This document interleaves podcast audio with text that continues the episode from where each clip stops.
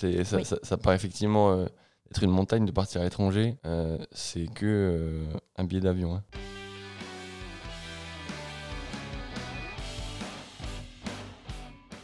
Bonjour à tous. Bonjour à tous. Bonjour à tous. Hello Fanny. Hello Fanny. Comment ça va? Ça va et toi?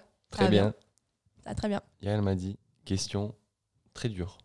Ah d'accord. Non, j'avais du mal à choisir parce que j'avais pas mon acolyte Justin pour m'aider. Mais du coup, j'ai pensé comme Justin. Alors, partir à l'étranger, comment se préparer? Ça rime en plus. Si vous voulez partir travailler à l'étranger, par exemple, on a une nouvelle opportunité dans un autre pays.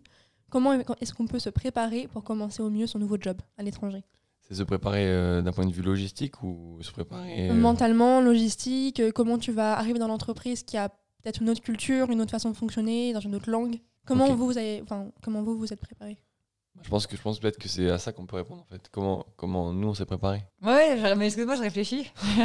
en fait, on va Oui. faire une thèse de troisième cycle là-dessus. alors. On- En fait, on l'a fait, on l'a fait plusieurs fois et pour le coup, euh, euh, je, sais, je sais pas si. Oui, à chaque, fois, peut-être que je m'y suis pris un, un peu différemment. Euh, parce que déjà, que tu sois en Europe ou hors Europe, c'est pas forcément les mêmes, euh, les mêmes euh, difficultés au final. Moi, pour répondre à ta question, euh, du coup, je vais le faire avec du recul. À chaque fois que j'ai déménagé à l'étranger, parce que pour le coup, c'était des périodes longues. euh, la première fois, j'étais aux études. La deuxième fois aussi. Et la troisième, c'était pour travailler. Donc, en fait, bon, je pense qu'il y a une maturité, il y a d'autres choses avec. Par contre, je pense qu'à chaque fois, il y a un truc qui me tenait à cœur, c'était de pouvoir régler tout ce qui était réglable en avance de phase pour éviter que ce soit complètement Bagdad à l'arrivée. Donc typiquement, quand je suis partie aux études, j'ai fait simple pour avoir un logement avant de partir, pour faire au maximum tout ce qui était papier administratif que je pouvais faire en avance de phase. Parce que je savais qu'en arrivant, j'allais devoir me confronter à une culture que je connaissais pas. J'allais forcément devoir faire des choses que je pouvais pas faire à l'avance. Donc j'avais essayé de organiser au maximum pour qu'il me reste que euh, ce que je devais faire sur place. Et, je pense que c'était ça à chaque fois. Alors après, c'est pas le même challenge parce que quand tu pars pour tes études, tu es quand même guidé. À l'université, ils te guide beaucoup. Moi, j'avais pris une colocation sur le campus, etc. Donc si tu veux, j'avais déjà un appartement en arrivant. Euh, c'est ce que j'ai fait à chaque fois. Parce que euh, franchement, c'est la guerre mondiale quand tu arrives à l'étranger, on se dit la vérité. Surtout en plus, euh, si tu maîtrises pas la langue, euh, alors là, c'est guerre mondiale x 2. c'est vrai. Donc, euh, s'il y a des choses qui peuvent te rassurer, je pense qu'il faut le faire. Parce que ça permet d'arriver dans des meilleures conditions. Parce que quoi qu'il arrive, il y aura toujours des surprises. Ouais, je, pense que, je pense que ça, c'est un point super important. C'est que, tu vois, moi, au final, j'ai fait quatre fois. Une fois, je suis parti à Atlanta, une fois, je suis parti dans le sud de l'Espagne, une fois, je suis parti au UK, une fois, je suis parti aux US. Je suis reparti aux US. Et ben, les quatre fois, quel que soit mon âge, quelle que soit ma préparation, ça a été Bagdad. Oui. Donc, je pense que le, le- fait de d'accepter avant de partir qu'il va y avoir des trucs imprévus, que tu as les papiers, que tu dois avoir des papiers que tu n'as pas, euh, que tu dois courir dans tous les sens, que tu dois ouvrir un compte en banque, que tu dois avoir ton numéro de sécurité sociale, etc. De toute façon, ça va être la galère. Il va falloir un peu de temps au début sur place pour euh, finaliser tout ça. Mais effectivement, je suis rejoint complètement Anne-Sophie. Le max tu peux faire Ouais, en avance de phase, le mieux c'est. Ouais, faut anticiper. Faut mettre des jalons en fait. Il y a tout ce qui peut être traité en avance de phase. Il y a tout ce sur quoi on est moins à l'aise qu'il faut traiter en avance. Arriver dans un pays étranger, euh, si on se fout de savoir où on va dormir, c'est bien. On, on peut se donner une petite flexibilité supplémentaire, mais en arrivant, il faut probablement louer une voiture, ouvrir un compte en banque, euh, trouver ton entreprise, finir tes papiers. Enfin, il y a tellement de choses en fait à gérer sur place que tout ce qu'on peut euh, cligner avant, faut le faire. Et euh, au niveau professionnel, quand vous arrivez dans une nouvelle entreprise qui a du coup une autre culture, comment est-ce que vous vous préparez à prendre ce job? Alors déjà, il y a un nouveau pays parce qu'avant l'entreprise, il y a le pays. Ouais. Et je pense que là, euh, avant d'avoir décidé de déménager dans le pays, t'es mieux de t'être renseigné quand même sur la culture, comment ça marche, euh, les valeurs, le fonctionnement global. Parce qu'après, l'entreprise, elle va avoir sa propre culture dans le pays, mais il y a déjà le pays. Parce qu'au-delà de l'entreprise, il faut y vivre au quotidien. Je veux dire, au-delà de ça, il faut se faire euh, une vie sociale, il faut vivre autour pour que ce soit réussi. Tu peux pas y aller juste pour le travail. Il faut embrasser le truc dans sa globalité. Enfin, ça, c'est ma vision des choses. Donc déjà, il faut bien choisir son pays. Ça, c'est en un, c'est ça déjà, je dirais. Encore une fois, tu auras toujours des surprises. Oui, oui. Non, non, bien sûr, mais, mais ce que je veux dire, c'est. euh, Enfin, je, je vais Non, être. je suis d'accord. hein. Je vais être extrême. hein. Si euh, tu détestes être dans un endroit où il y a plein de monde, être oppressé, être dans une fourmilière, bah en fait, va pas en Chine, quoi.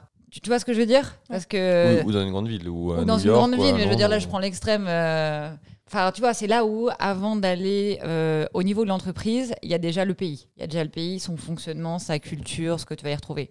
Puis après, il y a l'entreprise. Alors je pense effectivement que c'est intéressant de peut-être de parler à des gens en avance de face qui ont peut-être eu l'expérience aussi. Mais pour le coup, pour répondre à ta question sur l'entreprise, moi j'ai un mot euh, que je partagerai à tout le monde qui est pour le coup un retour d'expérience que je n'ai pas appliqué dans l'une de mes expériences, qui est observer. Observer comment ça se passe. Observer comment les gens travaillent.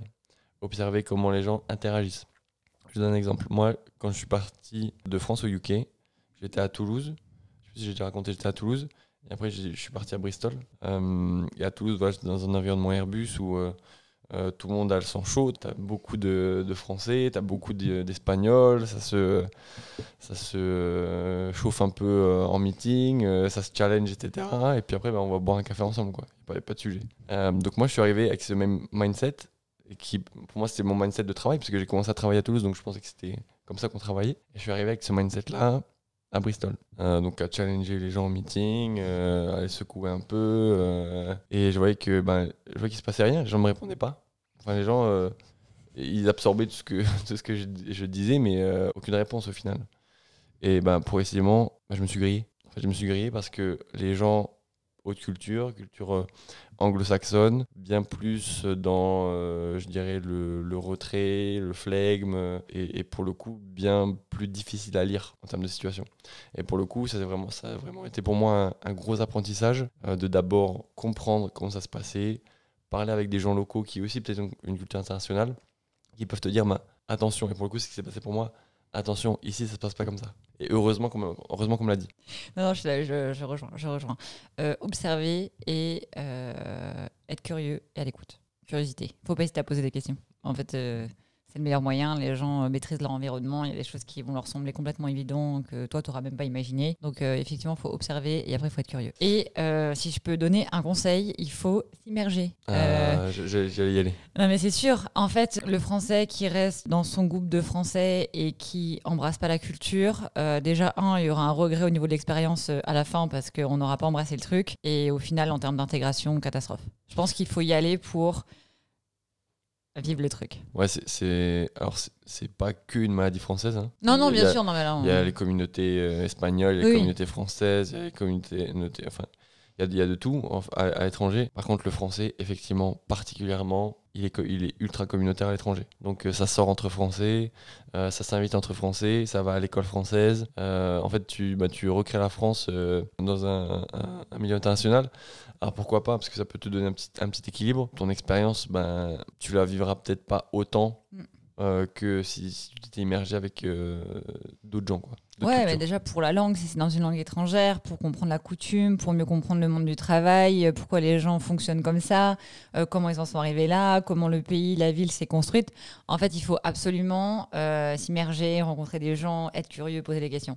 Moi, il y a, il y a quelque chose qui m'a beaucoup aidé à plusieurs reprises, c'est d'intégrer des groupes d'amis. Donc alors, euh, toi, tu viens seul, ou pas d'ailleurs, hein, mais tu, tu peux venir seul, et t'in- t'intègres un groupe d'amis éventuellement déjà fait ou qui, qui est en train de se faire, avec des gens ou des locaux ou des, des gens internationaux. Et pour le coup, ben, ça te force aussi ben, à sortir de ta zone de confort, à faire des trucs que tu n'aurais peut-être pas fait ailleurs. Moi, je me suis retrouvé euh, à faire des trucs euh, dans des ranchs euh, en pleine Géorgie euh, que j'aurais- jamais fait si j'étais resté dans mes petits, mon petit carcan français de- d'expat. quoi. Ouais, c'est clair. J'ai- fait la même version, en version pêche des glaces. Mm. Et du coup, c'est ça, mais ça change tout? En fait, ça change tout. La première fois que je suis partie au, du coup, au Canada, j'étais au Québec et, euh, et ben, j'étais hyper contente quand j'ai découvert que mes trois autres colocs, c'était des Canadiens en fait. Je me suis dit, euh, c'est génial, il n'y a pas d'autres Français, il n'y a pas d'étrangers, euh, j'ai pas le choix, je plonge dans le truc quoi. Et ça fait toute la différence. Un dernier truc que, que je voulais partager aussi, c'est le fait de ne pas survendre la culture française. La France, c'est bien, j'adore la France, je suis français, etc. Super, m'a sur le cœur. Par contre, il y a d'autres cultures super intéressantes, euh, tout aussi intéressantes que la culture française, tout aussi intelligentes, pragmatiques, rationnelles, efficaces euh, que, la culture, que, les, que les Français.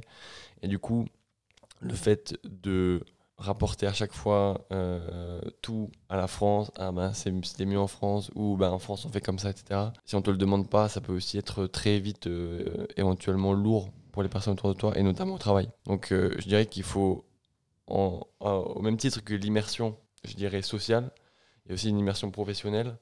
euh, et le fait de d'aborder de nouvelles méthodes, de nouvelles façons de travailler, bah, c'est une richesse supplémentaire que tu vas pouvoir aussi euh, t'approprier et qui va te rendre euh, well-rounded. Ah bah c'est sûr que à la seconde où tu mets les pieds à l'étranger, le maître mot c'est adaptation. En fait, on, il faut pas imaginer continuer à vivre de la même manière que dans son pays et dans la ville dans laquelle on était avant. Et ça passe aussi pour euh, la nourriture, euh, les horaires, pour tout en fait. Sinon, il faut rester où on est. Trop, trop dur. Trop dur, euh, trop à contre-courant. ça, c'est comme le, le saumon qui remonte la rivière à l'envers. là, Même, même principe. En fait, épuisement, et, et ça, ça peut pas marcher. Tu peux pas embrasser le truc et, et venir chercher ce qu'au final, tu viens chercher à la base. Et, et- pour le coup, il y a, je pense un truc qu'on n'a pas abordé mais qui est super important, c'est la langue. L'anglais c'est bien. Par contre, euh, si vous, voyagez dans un pays qui n'est pas anglo-saxon, moi je ferai un max d'efforts pour apprendre les bases au moins du, de la langue, euh, je veux dire, du, du pays d'origine. Mais du coup, en fait, ça, ça me semblait la base. En fait, enfin, après, c'est peut-être ma déformation. Mais si tu vas faire un semestre ou une année en Espagne, si c'est pas pour apprendre l'espagnol, bah pourquoi tu vas? C'est pour apprendre l'anglais, tu te trompes de pays, quoi.